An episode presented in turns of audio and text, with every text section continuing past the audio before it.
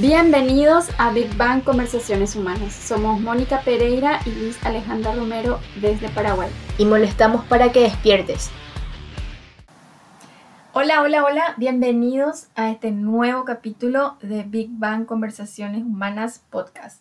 Bienvenida, Mónica. Hola Liz, ¿cómo estás? Genial, súper feliz. Súper feliz de volver a, conversar. A conversar y con menos tiempo que la vez pasada. Sí, literalmente. Qué raro. Bueno, eh, nuestro tema hoy viene de una frase. O sea, siempre vamos a partir de una frase y una pregunta. Entonces, para poder ir conversando y que la gente vaya en su casa escuchando y de paso también cuestionándose, según lo que conversamos. Vives prisionero en un mundo imaginario creado por tu mente. ¿Y vos ¿Qué mundo estás creando? Esa es la pregunta, ¿verdad? ¿Qué mundo estás creando con tu mente? Es una frase de... de un personaje que no estamos seguros cómo pronunciar su nombre. Calculamos que es algún hindú o algo. Puede ser. Pero así, como suena. Nisargadatta Maharaj. Maharaj. Sí. sí. así mismo. El, eh, el autor de la frase y entonces nosotros como pregunta a esa frase nos hacemos y también va para ustedes, ¿qué mundo estoy creando entonces en este caso? ¿Qué mundo estoy creando con mi mente? ¿Qué mundo estoy creando por mi mente? ¿Qué te trae bonita esta frase? Me trae... esta pregunta. Wow. Bueno, nosotros que somos, que, bueno, e, e, ejercemos la disciplina del coaching ontológico, en, esto me trae mucho a los juicios, a los juicios que cada uno tenemos de, de, cualquier cosa. Por ejemplo, el no puedo, si puedo, o sea, siempre son juicios, pero ¿qué vas creando con, con eso que estás pensando? Que nosotros le llamamos juicios ahora. Entonces, como que eso me trae, me trae los juicios. Sí, la verdad que somos bastante inconsciente de lo, de lo poderoso que son nuestros pensamientos en lo que significa la creación de nuestra realidad. Uno de los postulados básicos de la ontología del lenguaje, que es como una de nuestras bases en esta disciplina del coaching ontológico, justamente dice que interpretamos el lenguaje como generativo entonces, a través del lenguaje, nosotros estamos generando en nuestra realidad, nuestra identidad y la calidad de nuestras relaciones. Y el lenguaje ya es una consecuencia del pensamiento, de lo que estamos pensando. lo que nosotros verbalizamos ya es como una consecuencia de eso que tenemos cargado ahí en nuestra cabeza. Y, y como no nos detenemos a pensar en qué estamos pensando. Totalmente. Para decir y para declarar al mundo y para, estar construyendo nuestra realidad. Tal vez parezca así un poco complicado entender que de verdad el lenguaje genera la realidad que nosotros em, percibimos, vivimos, pero cuando a uno se le va cayendo la ficha de que verdaderamente el pensamiento transforma el lenguaje y a la vez el lenguaje transforma la realidad, en, uno es, atiende más lo que va a pensar. Y, y, constantemente está como atendiendo, no, esto voy a quitar de mi lenguaje, esto voy a quitar de mi mente y lo voy a cambiar por algo más positivo o lo voy a cambiar por algo que sea más con más poder, con una palabra que sea más... Con una palabra de poder. Constructiva, sí. Como dice Agustito, una palabra de poder. Esa palabra no tiene poder. Esa palabra no tiene poder. Vamos. No, y sí, el... Ay, me olvidé qué iba a decir. sí, estaba leyendo, me olvidé. Y esta frase dice, ¿verdad? Vives prisionero de un mundo imaginario. Ah, ya sé. Eh, que, también sería, o sea, es muy genial, al menos a mí me pasa, que cuando estoy pensando algo que literalmente no me suma, en serio no me suma. Entonces me, me cuestiono, o sea, tipo, me voy preguntando, em, pero cierto, cierto es que, es cierto eso. Entonces me voy cuestionando y tipo sacándome a mí misma la respuesta porque son interpretaciones que le damos a las cosas, a, a, a los momentos, a, a, todo lo que nos va pasando ahora. Entonces, ¿qué peso yo le pongo a esa interpretación? Y a veces es muy loco porque me pasa cuando le pego una interpretación así que no me suma, me resulta muy pesado. O sea, tipo es como que siento una carga y, y, sé de dónde viene, por ejemplo, ahora. Al menos que ya vamos a entrenando esto nosotras constantemente, es como que ya puedo identificar. Y cuando realmente dejo que esa interpretación que no me suma me afecte, me afecta en serio y no pega. Entonces, a mí en lo personal me ayuda muchísimo conversarlo, hablarlo, porque si yo me quedo con eso es como que no sigo estando en ese estado que no me suma.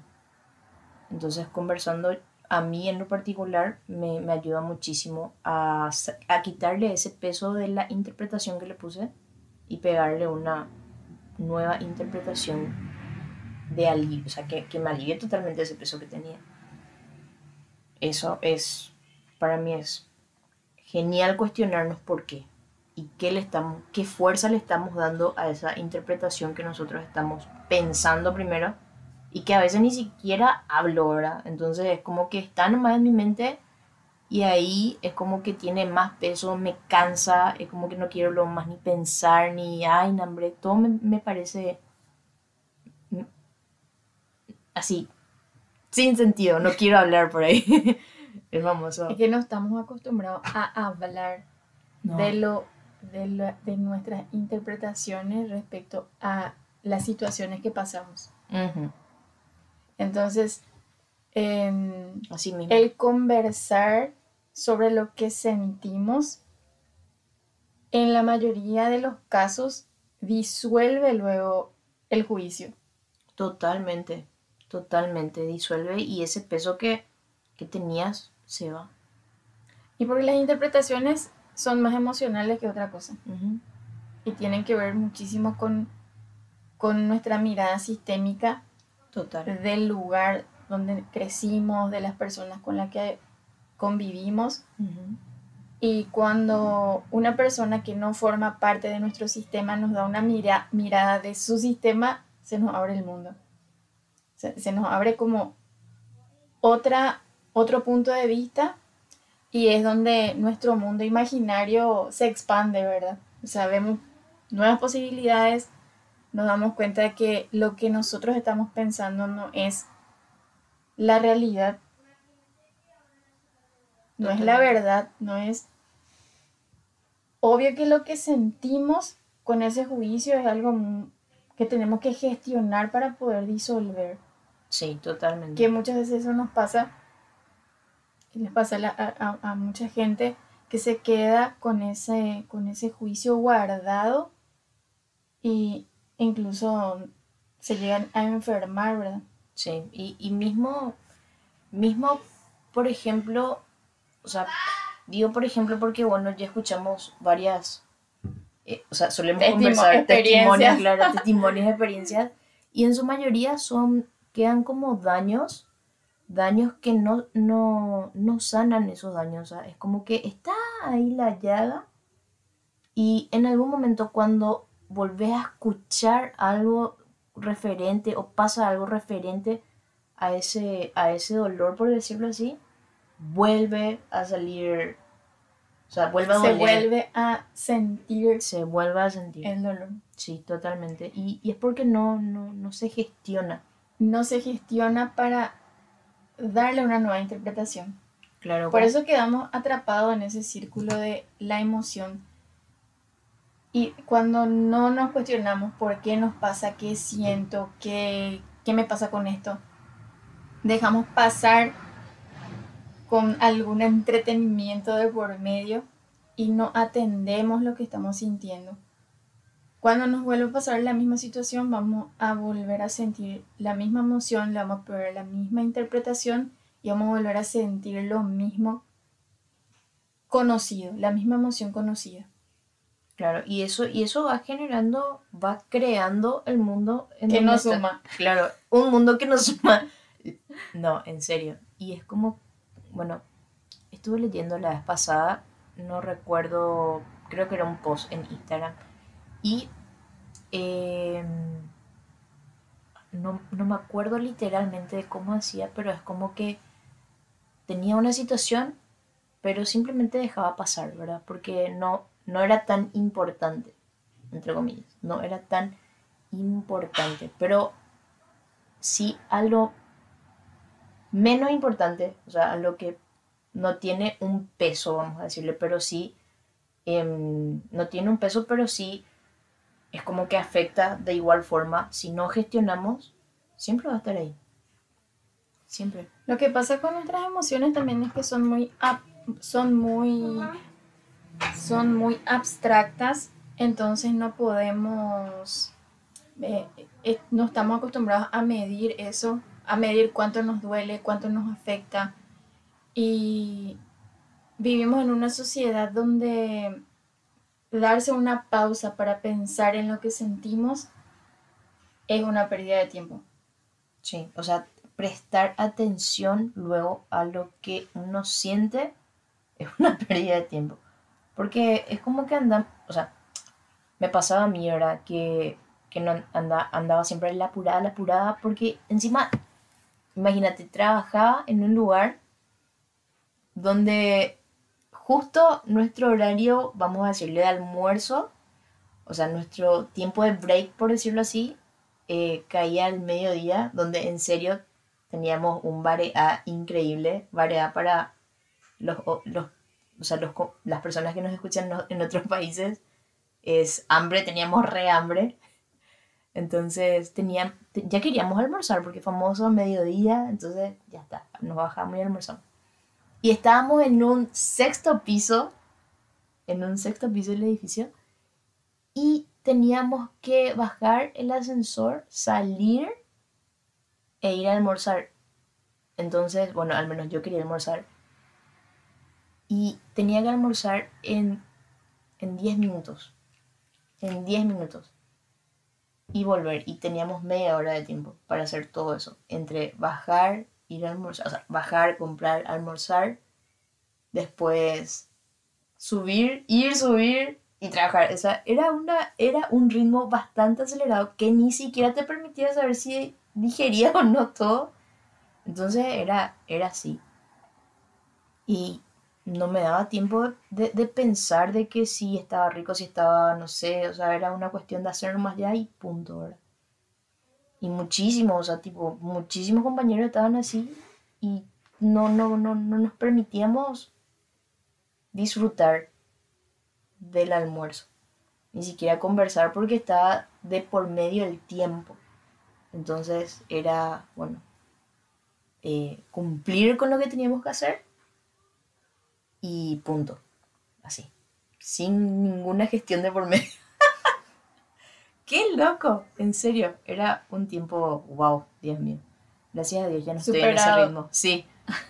Estoy, superando el tema de, de, almorzar despacio. Literalmente me cuesta un montón todavía porque, no sé, fueron creo que años de... Bueno, no muchos años, tres años aproximadamente de, de ese ritmo. Pero sí, es como que estoy saliendo de eso y trato ahora que gracias a Dios tengo tiempo de disfrutar y sentir, saborear lo que como.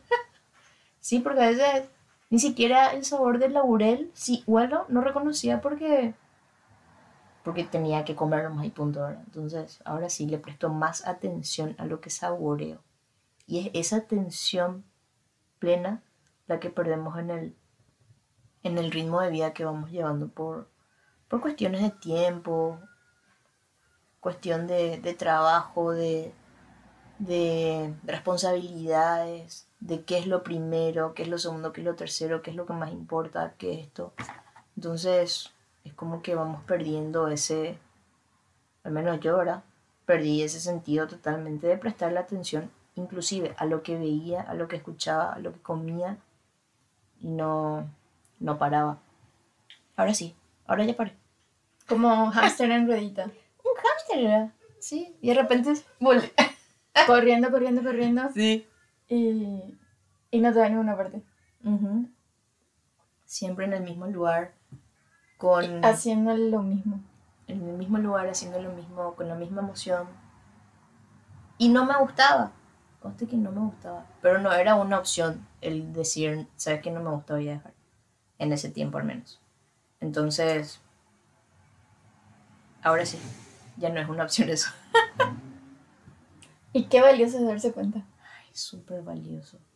Súper valioso. Creo que de verdad yo la habré seguido, pero de pedo, ¿cómo se dice? No, no sé si de pedo.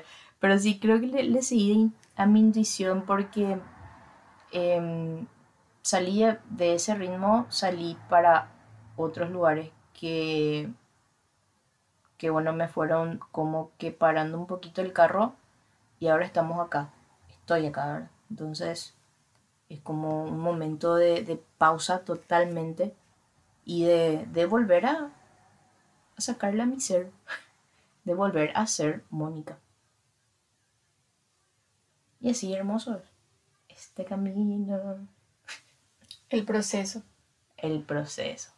Qué palabra que a muchos no les gusta. ¿eh? Es que el proceso no es empezar lunes y el otro lunes ya tenés lo que querés. El proceso es ponerte la camiseta y luchar por el mundo imaginario creado por tu mente que vos querés. Totalmente. Y sabes que ahora que, que traemos la palabra proceso, se me viene mucho a hábitos también. Porque es como, volviendo a mí, ¿verdad? Em, siempre me ponía objetivos heroicos. Entonces, me voy a levantar a las 5 de la mañana, todos los días. Y, cumplía dos días, por ejemplo, y después ya no. Entonces, es como que sentía como que no, no podía. Y tipo, esos hábitos que yo fui construyendo, literalmente, siempre me hacían, o sea, tipo, me decía, es como que el resultado de eso que yo creía que podía hacer, me decía que no podía. Porque literalmente dejaba en el paso, entonces para mí era, no, no puedo, no vas a poder. Y esa era mi conversación, por ejemplo, ahora. No voy a La, la poder. carga emocional Sí, que, que sentías cuando no te podías levantar a las 5 de la mañana era mucho más fuerte que seguir intentando al día siguiente volver a decir, mañana voy a intentar levantarme a las 5 de la mañana. Sí. Declarada nomás ya, no, no puedo. Sí, no, no puedo. Entonces, pero era muy heroico también, literalmente. O sea, heroico nosotros le llamamos a objetivos que, no sé, que, que si no vamos a poder, porque tenés que ir dando pasos pequeños hasta poder llegar, ¿verdad? No, pero yo quería saltar, pues ya, o sea, yo del el escalón 1 ya quería estar en el 9 para llegar al 10 pero no quería pasar el 2, el 3, el 4, entonces a eso le llamamos heroico. Y eso me pasaba, y eso fue un hábito que literalmente fui creando, y eso hizo que no, o sea, que yo piense que no puedo en muchas áreas de mi vida. No puedo. No Es tengo, difícil. Es difícil. Es. Y así.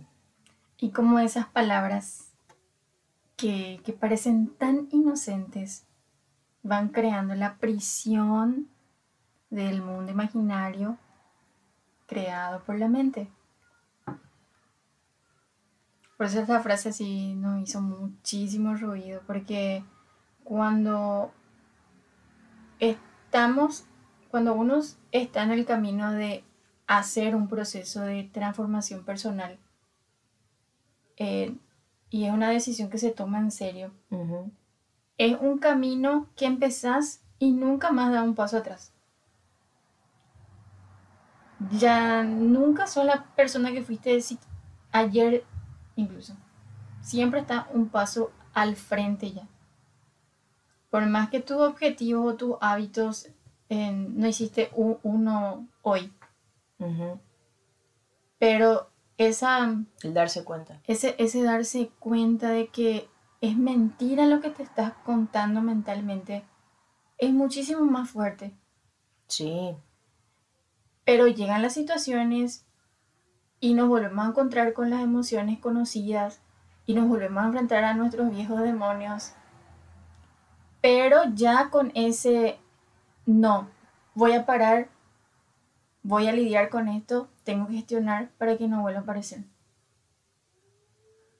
Y es increíble cómo va cambiando el lenguaje una vez que uno transita eso de gestionarse emocionalmente y ver posibilidades. Totalmente. Y el mundo va cambiando lentamente, pero va cambiando con lo que, sea, gracias a, esas gestiones que vamos teniendo de lo que sentimos con lo que nos pasa. Sí, va cambiando el entendimiento. Y, y es muy loco porque em, no solo vos ves posibilidad en vos, sino en las otras personas también. Porque famoso, si yo cambio, ¿quién no puede cambiar? Entonces todos tenemos esa posibilidad de, de poder entrenar nuestro entendimiento y de ser mejores cada día, mejores personas, buena gente y de la gente. es que todos son buena gente. Todos son buena gente. Todos somos buena gente. Es como una verdad. Sí. Nosotros, por lo menos de Big Bang Conversaciones Humanas, creemos absolutamente en lo que es la, la bondad innata del ser humano. Y hace poco leíamos en un libro de que no hay ninguna evidencia científica que en la humanidad haya algún tipo de gen que, le haga violento o que, o que haya como una predisposición genética en el ser humano que, le lleve a ser mala gente o malo, violento, em, no existe. Entonces, siempre pienso, voy a hablar en primera persona, de que la bondad es una característica de la naturaleza del ser humano. Pero nos olvidamos. Claro, porque todo parte según nuestros, nuestro alrededor, cómo, cómo vamos creciendo. Entonces es como que nos vamos construyendo según lo que vamos, vamos recibiendo también del sistema, de nosotros mismos, de lo que vemos, de lo que consumimos. O sea, todo, lo que, todo lo que somos ahora es producto de una construcción de todo lo que vemos, escuchamos. Y como toda esa construcción tiene que ver con el lenguaje, o sea, la forma en que nosotros vamos, el lenguaje y las acciones de los ejemplos que nosotros vamos viendo. Y son, son cuestiones muy abstractas e inconscientes. Sí, total. Y nos van construyendo. Por eso decimos que lo valioso en el camino es poder darse cuenta para poder cuestionarse lo que uno piensa, lo que uno dice, lo que uno declara, lo que uno hace todos los días, para replantearse otra vez este, este mundo que está creando. Porque somos literalmente los que, los que diseñamos el mundo en el que queremos vivir. ¿Qué tal tu mundo, Elis? Genial. Genial. Creo que de los 15 años estoy diseñando mi mundo y el proceso ahora es como que se está haciendo realidad. Imagínate el proceso y la paciencia que, uno tiene que tener en creer, en el creer, en el que en algún momento se va a dar y no, no desistir del proceso. Sostener. Sostener en el tiempo. Creyendo y, accionando, tomando pequeñas acciones que te, que te lleven a, alguna vez poder tener ese mundo que vos te estás imaginando. Que es lo que estoy viviendo hoy que tengo 38. O sea, imagínate, pero ahora que lo estoy viviendo, eh, siempre pienso que, que, todas las competencias y todos los dones que recibí en lo largo de este camino y de este proceso mío puede ser muy válido para otras personas que pueden simplificar su proceso si es que están abiertos a ser acompañados en este proceso, en el proceso que quieran iniciar, con el acompañamiento profesional que nosotros podamos brindarle en esto de entrenar el ser. Entrenar el, el entendimiento. Aprovechando vamos a estar inaugurando nuestro centro de entrenamiento para el entendimiento humano acá en San Lorenzo, Paraguay. Así es que vamos a estar trabajando muchísimo con los pensamientos, las emociones, el cuerpo también. Así es que... La conciencia plena y el habitar el presente que tanto nos cuesta. Nosotros estamos en el pasado, estamos en el futuro, menos en el aquí y ahora. Y parece algo tan obvio y, como al, se subestima tanto, ah, ¿qué, pico, qué, qué eso de vivir el presente y el aquí y y el ahora? Pero hay que entrenar para habitar el presente. Es sanador. Y volviendo a nuestra frase que dice, vives prisionero en un mundo imaginario creado por tu mente. ¿Qué mundo estás creando? Yo en mi mente ya estoy diseñando el centro de entrenamiento Big Bang, que va a ser enorme, gigante. Va a estar en acá, hay al lado un arroyo y va a tener un super mega faro gigante que ilumine todo hasta el horizonte. Los mejores paisajes vamos a tener en, acá hay. Sí. Sí. Y va a ser un lugar de. Yo lo veo en mi mente, en mi imaginación. Y es como que ahora, después de, de, todo el proceso que me tocó vivir, se me salió el miedo y la vergüenza de poder declarar en lo que sueño o lo que me imagino y que es algo increíble poder habitar esto también para mí. Porque cuando nos imaginamos algo que parece así imposible, difícil, es como que nos callamos nomás. No, que, que yo no voy a poder hacer eso. Que sí. Y ahora ya, así, gigante va a ser. Hermoso. Porque también soy de las que piensan, y, y creo que cada vez estoy comprobando empíricamente, no, no hay ciencia, Según tu experiencia. Ciencia que lo pueda comprobar, pero empíricamente, de que uno realmente no se puede imaginar cosas que no va a ser capaz de poder hacer. Las cosas que caben en tu mundo mental son cosas que objetivamente estás capacitado para poder hacer. Totalmente, totalmente. Y tenés que sostener creyendo que se puede y trabajando. O sea, yo, yo pienso que cuando uno sostiene lo que cree, eh, se van abriendo los caminos a eso, hasta llegar a eso. Pienso que, que sí. Hermoso es. Y ver hechos, o sea, tipo, ver el cumplimiento de eso que alguna vez comenzó con una imaginación. Que tanto imaginación. Que todo así, imagínate, imagínate. es muy satisfactorio, es wow. Le da sentido al estar vivo. Totalmente, totalmente.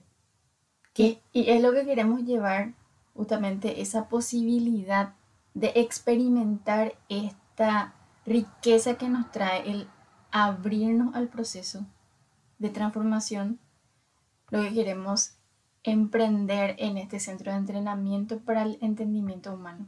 Totalmente porque estamos convencidas de que la verdadera sanación del ser humano viene del poder reconocer su propia humanidad. y parece muy irónico decir que tenemos que volver a ser humanos. ¿Somos seres humanos? O sea, somos emocionales que pensamos. Somos, seres humanos racionales que emocionales que pensamos, pero tenemos que volver a nuestra humanidad. Claro. Y eso es como que nos hace priorizar lo que realmente importa. O sea, ya, ya, ya, no ves un sentido de fantasía, de... O sea, ya, no es, wow, fantástico, es... Me perdí, pero... es que la riqueza está en, en, en el bienestar y ahora que hablamos de, del bienestar, que es como el objetivo de todo lo que hacemos, es el bienestar. Claro. Y, que, y es lo importante. Y que las pausas que se puedan brindar, que se puedan regalar en, este hábito de entrenar las emociones y, el, el, alma y el corazón, como decimos, y poder atender lo que pensamos. Porque esto es como, parece muy romántico, pero es, tiene su tecnicismo también detrás, que para eso nos entrenamos nosotras. No son puras palabras románticas, sino que hay mucho argumento, mucho estudio detrás de lo que estamos diciendo. Em, entonces, crear esa posibilidad de que las personas puedan sentir también esto de sí, me siento bien haciendo esto, Cambia la brújula con la que va a medir en otros ámbitos de su vida su bienestar. Totalmente. Y el correr de los años te va, te va a ir dando respuesta a eso que estás gestionando ahora. Porque decimos que lo normal es estar bien. Sí. Y, normalizamos el malestar. Porque todo el mundo está mal es, como, no, imposible es que alguien esté bien todo el tiempo. Eh, eh, un juicio universal prácticamente se volvió. Y no, nosotros nacimos para ser felices, vinimos para ser felices, tenemos derecho y podemos construir esa felicidad. Y somos responsables de esa, de esa, felicidad que podemos tener. Y creo que esa, ese hacernos responsables de nuestra felicidad, lo que ahí está el... Sí. ¿Quieres? El trabajo. Ahí está el trabajo. ¿Quieres? Todo el mundo quiere ser feliz, pero para ser feliz hay que entrenar. Claro. Y lo decimos por experiencia. Totalmente, totalmente. Y ahora que, que, que traemos esto del bienestar, hablábamos también, no sé en qué tiempo, pero un tiempo atrás, hablábamos también de que qué gusto no sentir dolor físico, por ejemplo, ¿verdad? Entonces es como que también pienso que lo físico se refleja en cómo te fuiste tratando, qué hábitos te tuviste a vos en todo el tiempo, Y siempre me recuerdo, me acuerdo ahora de mi abuela, ¿verdad? Mi abuela siempre eh, es, una persona del interior, una señora del interior, y anteriormente se trabajaba mucho era mucho el trabajo que se hacía corporalmente, porque bueno, era lo que había, ¿verdad? Entonces, tampoco tenían esta información, todas estas herramientas que tenemos ahora para poder ellos Gestionar. gestionarse, ver, ¿verdad? Y siempre me dice, pero yo no sabía, ¿verdad? Yo no sabía, a mí nadie me enseñó, me dice, ¿verdad? Y, tal cual, o sea, em, es así. O sea, nadie le enseñó que ella podía gestionar sus emociones porque no había eso. Y la, la prioridad era, era comer, comer, ¿verdad? Entonces, ¿qué hacer para comer? Tiene que salir a trabajar y, cosas así, ¿verdad? Entonces, no, no había prioridad para... El bienestar. El bienestar. Era em, paliar la primera necesidad, vamos a decirle que es, es comer y, y eso. Y nada, eh, o sea, el resultado justamente de, ese trabajo bruto, por decirlo así, em, ahora está teniendo problemas con los huesos y cosas así, duele la reuma, la, artritis, cosas así. Entonces, es como que, bueno, el resultado de, de sus años de trabajo duro, por decirlo así, entonces... Es Su hábito era el malestar. Sí. Inconsciente. Inconsciente, claro. Por eso es demasiado importante que en estos tiempos de globalización... Total. tratemos de, de viralizar un poco el bienestar y la conciencia porque estamos en un mundo idiotizado. Total. Donde lo que más se comparte es en cosas que no nos acercan a, a nosotros mismos, a nuestro interior, a nuestro potencial, a nuestra esencia, a nuestra naturaleza. Nos acercan al parecer. Al parecer. Totalmente al parecer. Y al parecer y al tener. Total como si eso nos hiciera felices. Y con esta noción de bienestar, les comparto a la gente lo que uno de mis grandes amores en este camino de estudio de la ontología decía sobre el bienestar cuando le preguntaron, ¿y qué es el bienestar, doctor Maturana?